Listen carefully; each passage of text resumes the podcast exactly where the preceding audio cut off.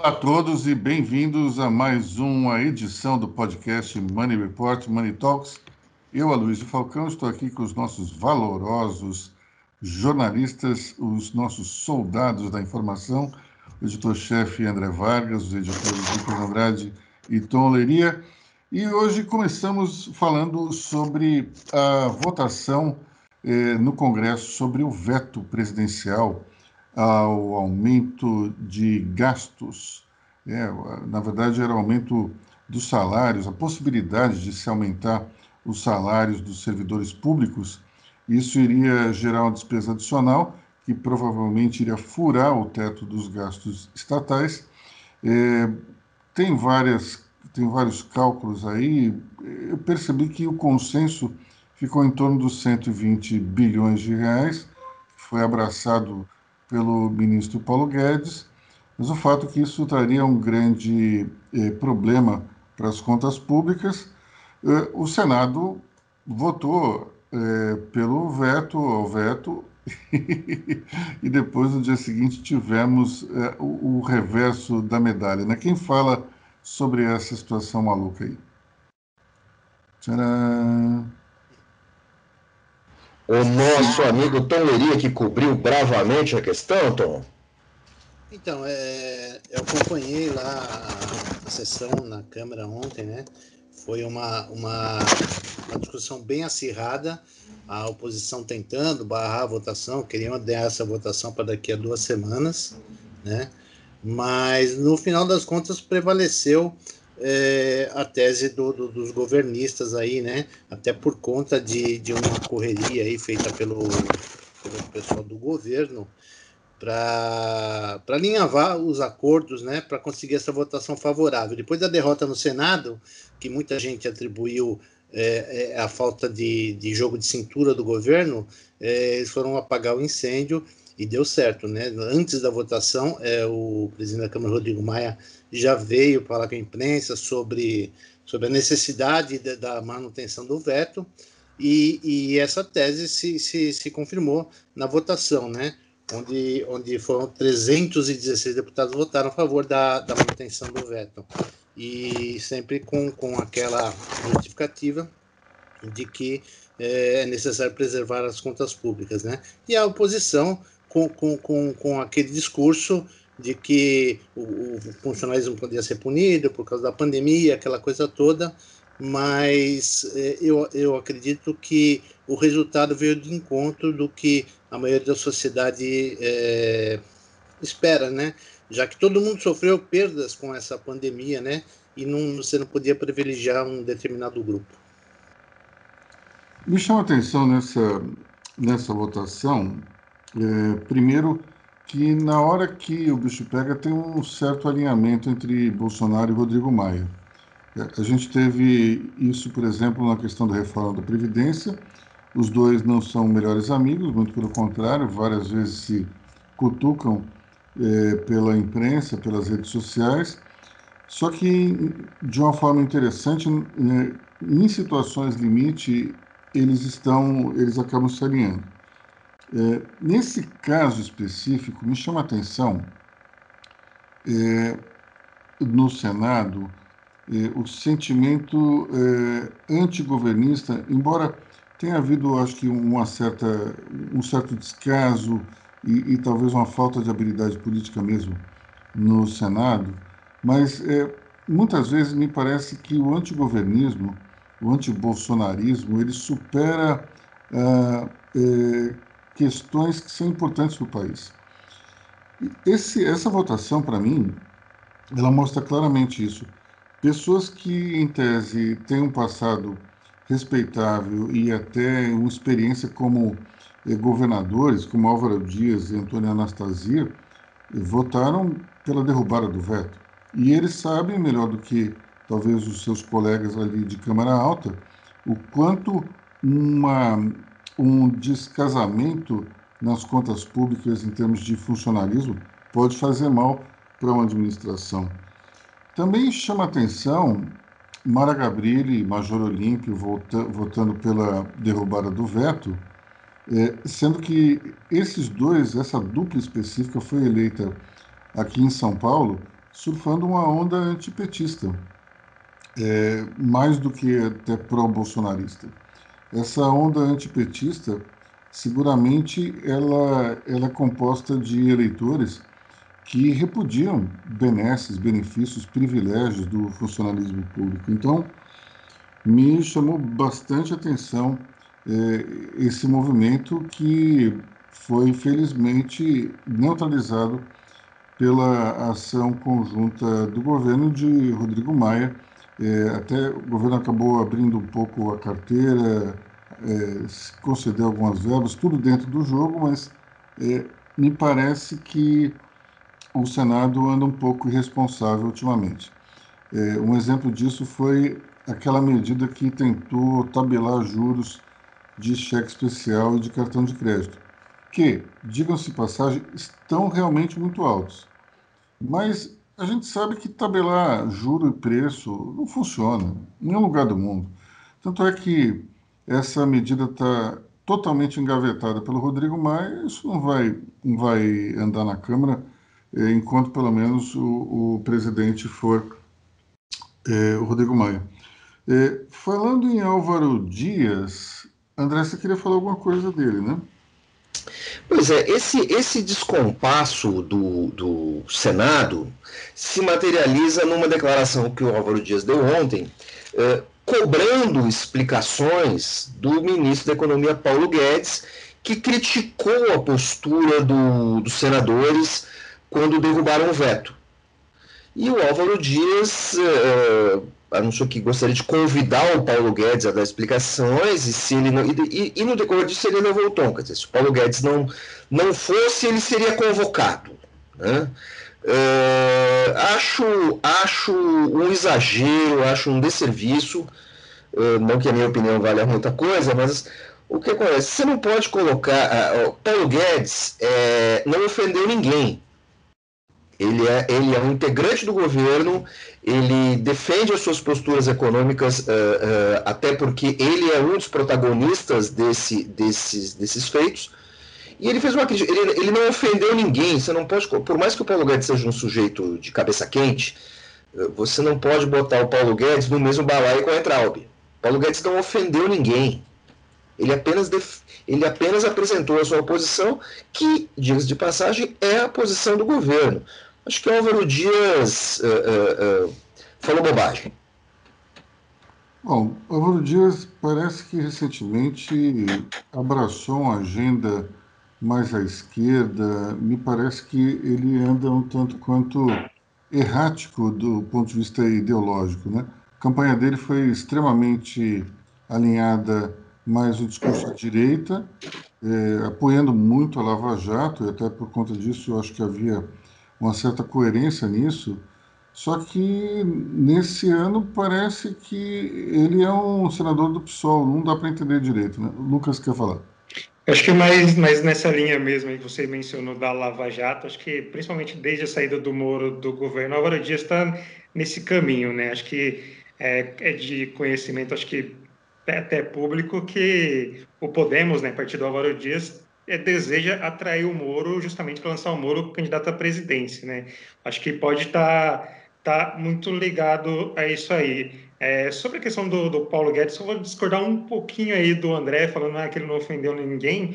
Paulo Guedes falou que os senadores tinham cometido um crime contra o país. Eu acho que por isso que acabou pegando essa, essa situação toda. Aí. Assim, foi uma, uma crítica mais, mais dura, né? É, apesar da medida aí, eu acho que isso, alguns senadores, né, inclusive o Álvaro Dias, até o Espiridião Amin, que não, a gente não pode colocar ele na oposição, eles estão querendo convocar o Paulo Guedes para prestar esclarecimentos. Eu acho que isso é mais, mais coisa midiática mesmo do que trazer alguma coisa efetiva para o debate.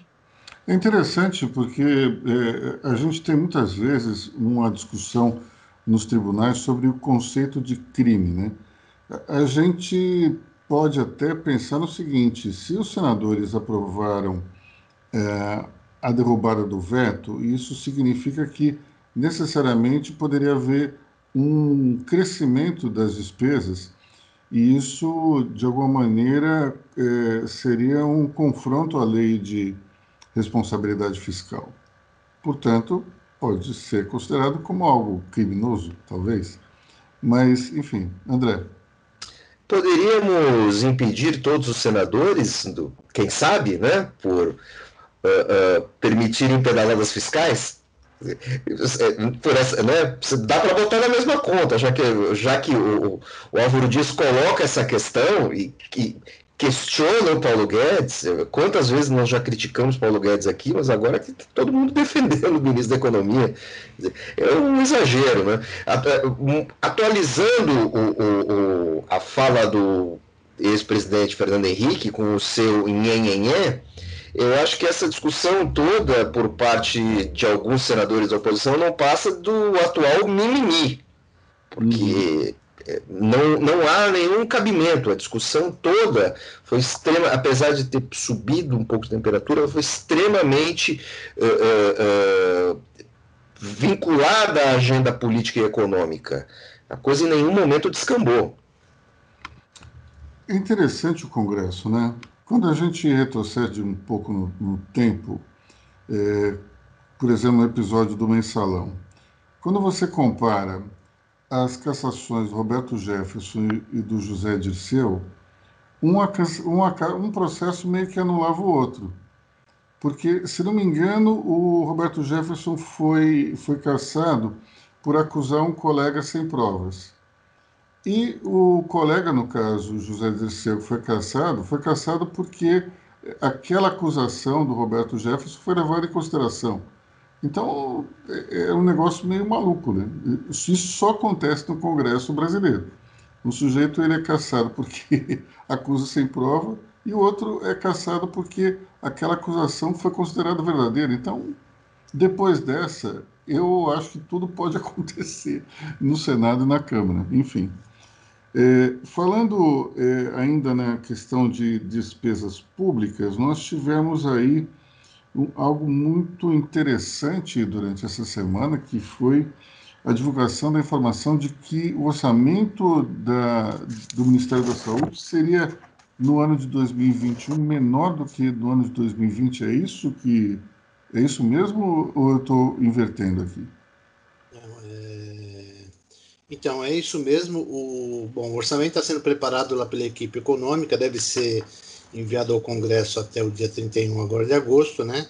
Mas já começaram a surgir algumas informações sobre os números que estão aí no forno, né? É, e pelo, pelo jeitão, na verdade, vai haver queda em todos é, em todas as rúbricas aí, né? Na saúde chama atenção porque a queda em comparação do, ao que está aprovado hoje é de quase 50%, né? De quase é, é de mais de 25%, é de quase 50 bilhões. É, a saúde começou o ano com uma aprovação de 134,7 bilhões no orçamento, né? É, esse valor subiu aí por conta da, da, da pandemia, foi para 174,8 bilhões, né? E para o ano que vem, segundo o que estão é, dizendo, dizendo esse, o, o, número que vai ser entregue para o Congresso é de 127 bilhões e alguma coisinha, né? É um, é um valor cerca de 5% menor do que o inicial de 2020, né? E, e 25%, 26% menor do que está aprovado agora. Isso tudo para você entrar num ano em que você ainda vai ter a pandemia, você deve ter aí finalmente as vacinas sendo produzidas, o que deve gerar uma vacinação em massa, isso gera custos, e, e enfim, é, todo mundo meio que não entendeu essa redução drástica na saúde, né? E além disso, outra coisa que chamou a atenção foi o adiamento novamente é, do censo. Né? O censo já tinha sido adiado é, desse ano para o ano que vem por conta da pandemia, os, os riscos de contaminação do pessoal que vai aí a campo é, coletar os dados, né? E agora é por uma questão orçamentária mesmo, né? Estão pensando em, em adiar o censo por mais um ano para ter os 2,3 bilhões que seriam gastos com o censo para remanejar esse dinheiro para outras pastas. E muita gente criticou também o adiamento do censo, é, novamente, por conta do censo ser uma ferramenta, é, inclusive de política pública, né, para de, definir é, valores que vão para municípios, também é uma ferramenta empresarial, muitas empresas definem ou usam os dados para suas estratégias comerciais, estratégias de investimentos. Enfim, é, tudo isso vai ser definido ainda até dia 31, como vai chegar no Congresso essa numerária, numerária toda. É interessante essa discussão, porque se a gente pensar em termos mais frios, talvez o maior custo de combate à pandemia é, fique de fato em 2020, porque afinal de contas, do zero se teve que criar uma série de, de hospitais, comprar equipamento tal, talvez não se gaste no ano que vem o mesmo que se gastou nesse ano, embora tenha também a despesa relativa à vacinação. Mas me parece extremamente inábil se colocar um valor inferior ao valor inicial do, do ano, que é de 134 bilhões. Eu fico me perguntando o seguinte: será que o ministro Paulo Guedes ele poderia, quem sabe, contratar um assessor com a única função que é olhar todas as medidas é, do Ministério e falar assim, isso vai dar confusão. É uma coisa tão óbvia. O sujeito olha e fala assim, mas peraí, quanto é então o orçamento está propondo? 127 bilhões. Quanto é, quanto foi no início do, do ano? 134. Opa, vamos botar 7 bilhões a mais, pelo menos igualar, porque daí vai ficar igual, ninguém vai reclamar. Mas por conta desse negócio é, de, ah, não, mas é, deve ter alguma razão para reduzir ou é, transferir para alguma outra é, pasta, sei lá o quê, mas é, é um negócio tão óbvio que vai criar uma marola, vai ter confusão. Eu não entendo isso. Me parece que fica tudo solto ali. Ninguém discute as questões, ninguém percebe que pode dar problema e vai dar. Enfim, Lucas. Isso até se discute em agências de publicidade, né? Tem que ter aquele departamento, isso aí vai dar errado. Mas dentro disso, tem até um livro, acho que do Thomas Tamman, que fala que o ministro da Economia, na verdade, antigo ministro da Fazenda, é o pior emprego do mundo, né? E você tem que lidar com todas essas questões aí. Eu acho que o orçamento desse ano, né, na verdade, para o ano que vem, deve estar sendo o mais difícil de ser montado aí, porque tem toda essa questão da da pandemia, é, tem esse, esse rombo fiscal que vai ficar por conta do, do, auxílio emergencial e tem vários ministérios querendo gastar, né? Essa verba que ficou represada nesse ano e vários ministérios querendo apresentar alguma coisa, né? Mas é, é, é, é, é como você falou mesmo, quando você pega é, o orçamento desse ano e compara com o que está sendo projetado para o ano que vem na saúde e vê que o valor é menor, não dá para não dá para aceitar, né? Tem que tem que reparar isso aí. Bom, sobre o Thomas Trauma, gostaria de dizer o seguinte: Thomas é, é um, um, amigo, ele foi meu colega é, de redação e eu, eu vou discordar dele. Ele falou que o pior emprego do mundo é o de ministro da Fazenda. O pior emprego do mundo foi o dele, ministro da Comunicação de Dilma Rousseff. Esse é o pior emprego que alguém pode imaginar. É, talvez o do Bolsonaro, é, digamos, estique uma segunda e chegue perto da complexidade, da, da, confusão que deve ter sido. Mas eu estava uma vez na, na, na sala do Thomas conversando com ele e, e presenciei um telefonema da, da, da, então presidente para o ministro. Realmente não é uma coisa bacana é, eu diria que o pior emprego disparado do mundo é, foi o dele, mas enfim.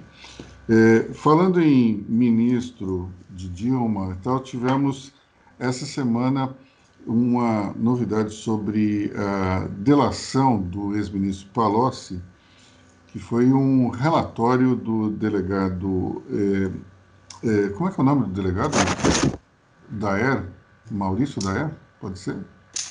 Enquanto a gente fala aqui, o André está dando um Google para descobrir, mas o, o relatório ele, ele, é bastante enfático no sentido de dizer que é, todo aquela, aquele blá blá blá é uma peça de ficção. Né?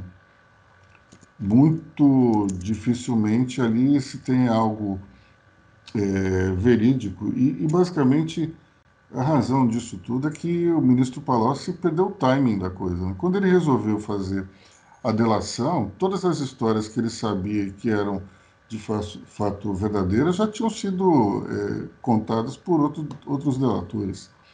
Isso acabou causando, diminuindo talvez a margem de manobra é, do ministro, do ex-ministro, e, e, acabou colocando dentro de um quadrante absolutamente inusitado, porque é, o próprio delegado, qual é o nome do delegado, André?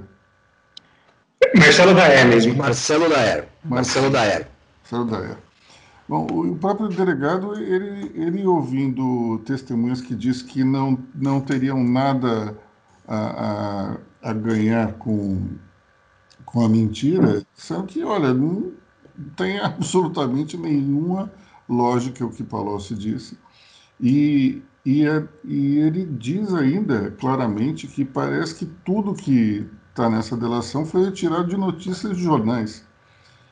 Agora, a questão que fica é a seguinte: bom, diante de uma mentira, você tem um delegado da PF que, que afirma taxativamente que a delação é fajuta. O que vai acontecer agora? Palocci continua em liberdade?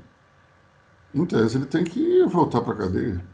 Tem que voltar. Se, se a lei é muito clara em dizer que se há falsidade é, no texto, você primeiro ele vai ser processado é, também por denunciação caluniosa.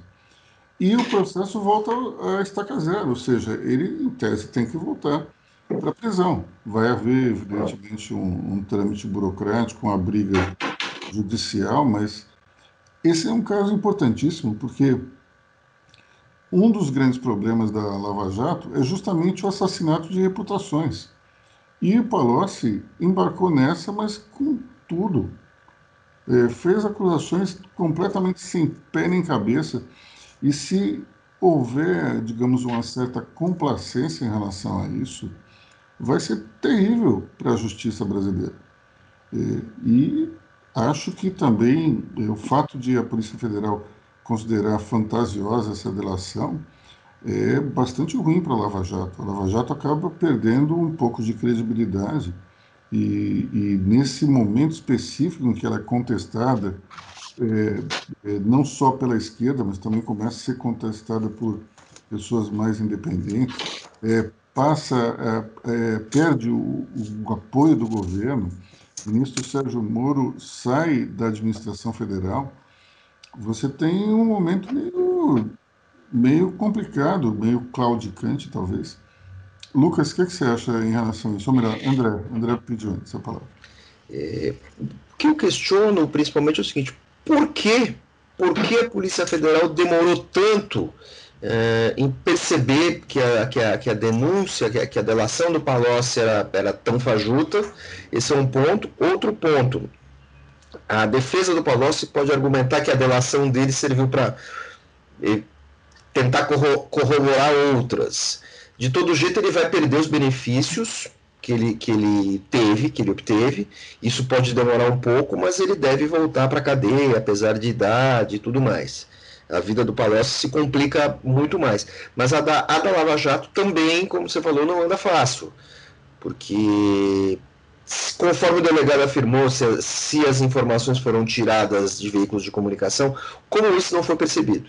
Ainda mais que a Lava Jato sabia muito bem, acompanhava muito bem o, o, o noticioso, o noticiário. E parece que tem a combinação de dois, duas ansiedades. A do Palocci em sair da prisão e talvez dos coordenadores ali da, da Força Tarefa de produzir mais alguma peça para criar um certo alarme na, na sociedade.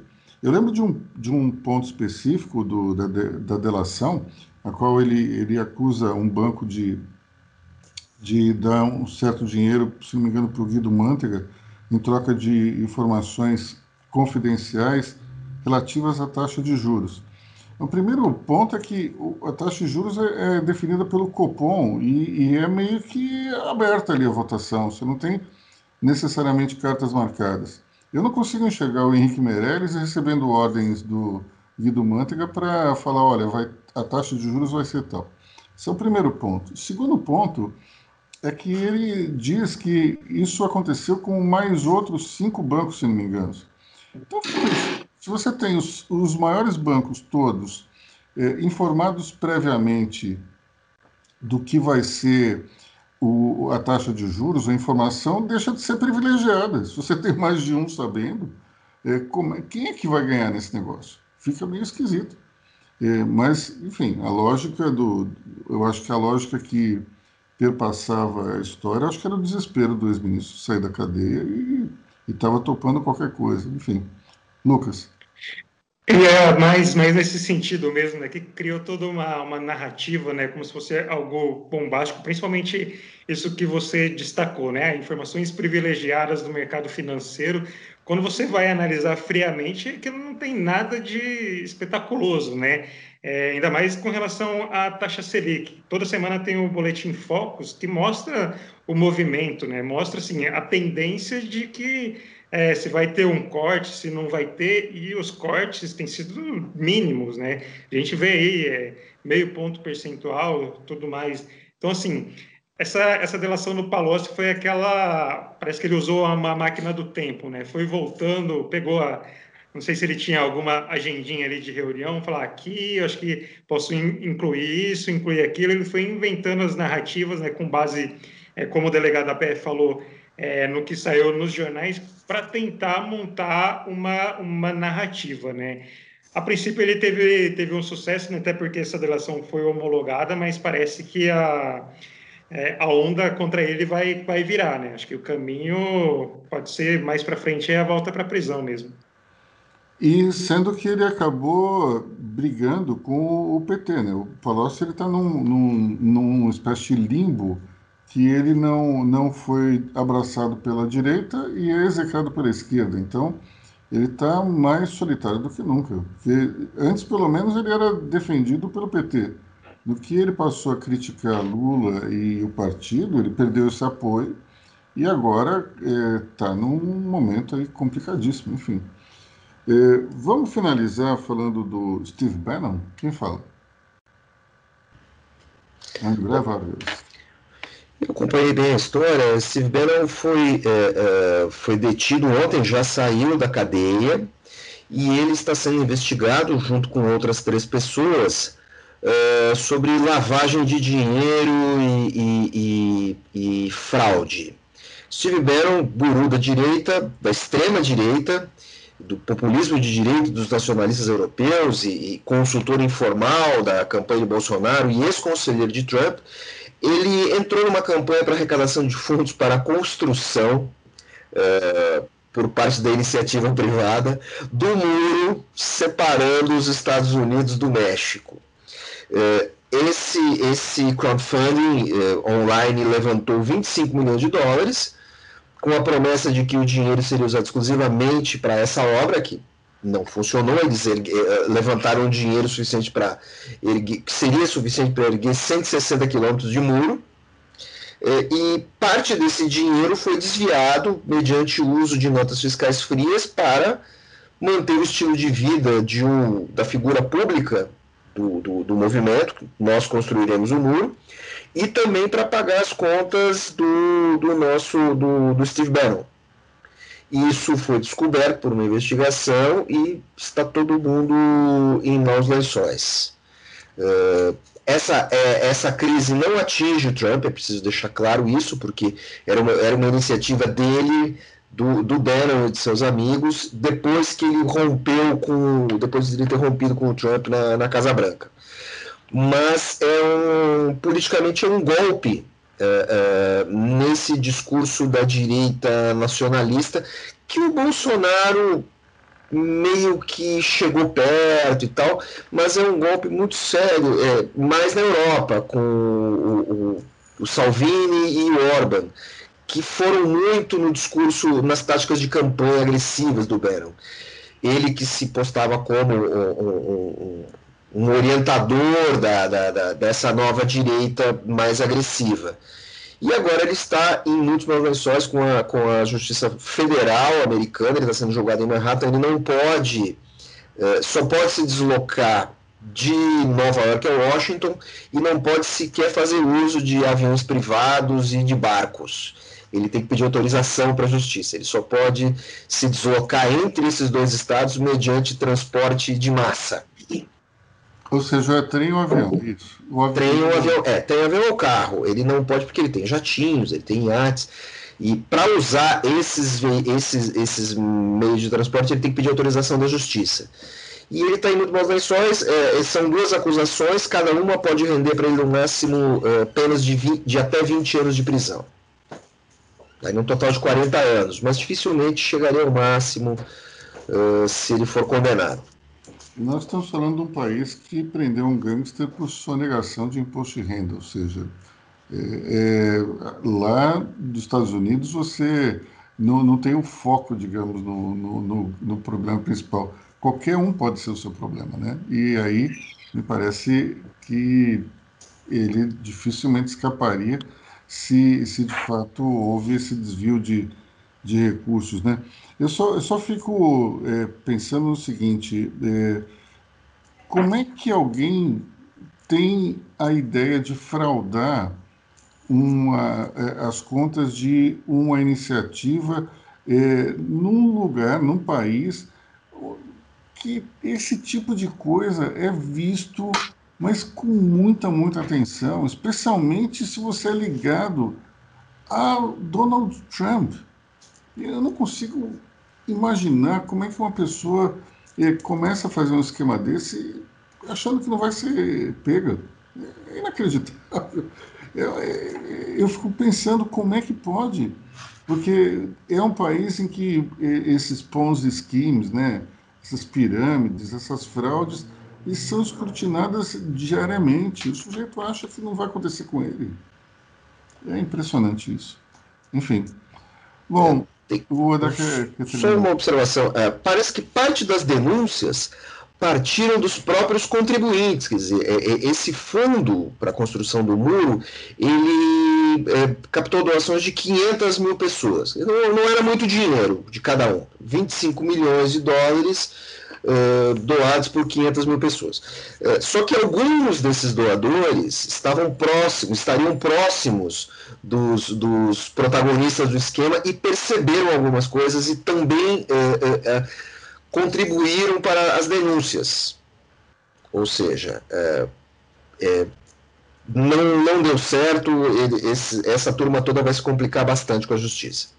Ou seja, em média, cada um contribuiu com 50 dólares. E uma pessoa que contribuiu 50 dólares, é, veja só como é que é a mentalidade. A pessoa deu 50 dólares e ficou ali verificando o que estava acontecendo. Porque, de fato, alguém. Vamos lá, pessoal. Alguém que se dispõe a doar 50 dólares, ou 100, ou 20, mas para construir um muro entre os Estados Unidos e o México, vamos combinar que não, não é exatamente uma pessoa comum. É uma pessoa que tem tem características muito específicas. E, e se daí essa pessoa percebe que aqueles 50 dólares não foram destinados para a construção do muro, é óbvio que ela vai abrir a boca, porque ela está tá preocupada é, com os mexicanos que vão invadir os Estados Unidos. É, é, óbvio que vai dar problema. Mas eu acho que talvez o Steve Bannon tenha pensado, é um trocadinho para cada um, ninguém vai, ninguém vai reclamar. Se eu, se eu, se eu gastar essa, essa grana aí comprando um jatinho novo, botando ou, ou, comprando um jet ski a mais, sei lá. É, é realmente uma coisa complicada, né? O que você acha, André? A questão toda é o seguinte, né? na verdade, a campanha do Nós Vamos Construir um Muro, de certa forma, está dando certo. A questão é que esse muro vai ser construído ao redor do Steve Bannon e seus amigos, porque ou eles devolvem todo o dinheiro e pagam todas as multas, ou eles vão para a cadeia. De uma maneira irônica, a campanha foi um sucesso, porque eles vão se isolar dos imigrantes. Eu não sei se existem muitos imigrantes latinos uh, pagando, pagando cadeia nos Estados Unidos por crimes de colarinho branco. É, gente, isso é, é uma informação que a gente não sabe, mas enfim. Bom, já, já estouramos o nosso tempo de hoje. Eu queria agradecer a audiência de todo mundo que ficou com, conosco até agora. É, Muito obrigado. Nós voltamos na semana que vem. Bom fim de semana. Eu me despeço de vocês e também me despeço do André, do Lucas e do Tom. Tchau, pessoal. Até semana que vem. Tchau, tchau. Tchau, tchau. Até semana que vem.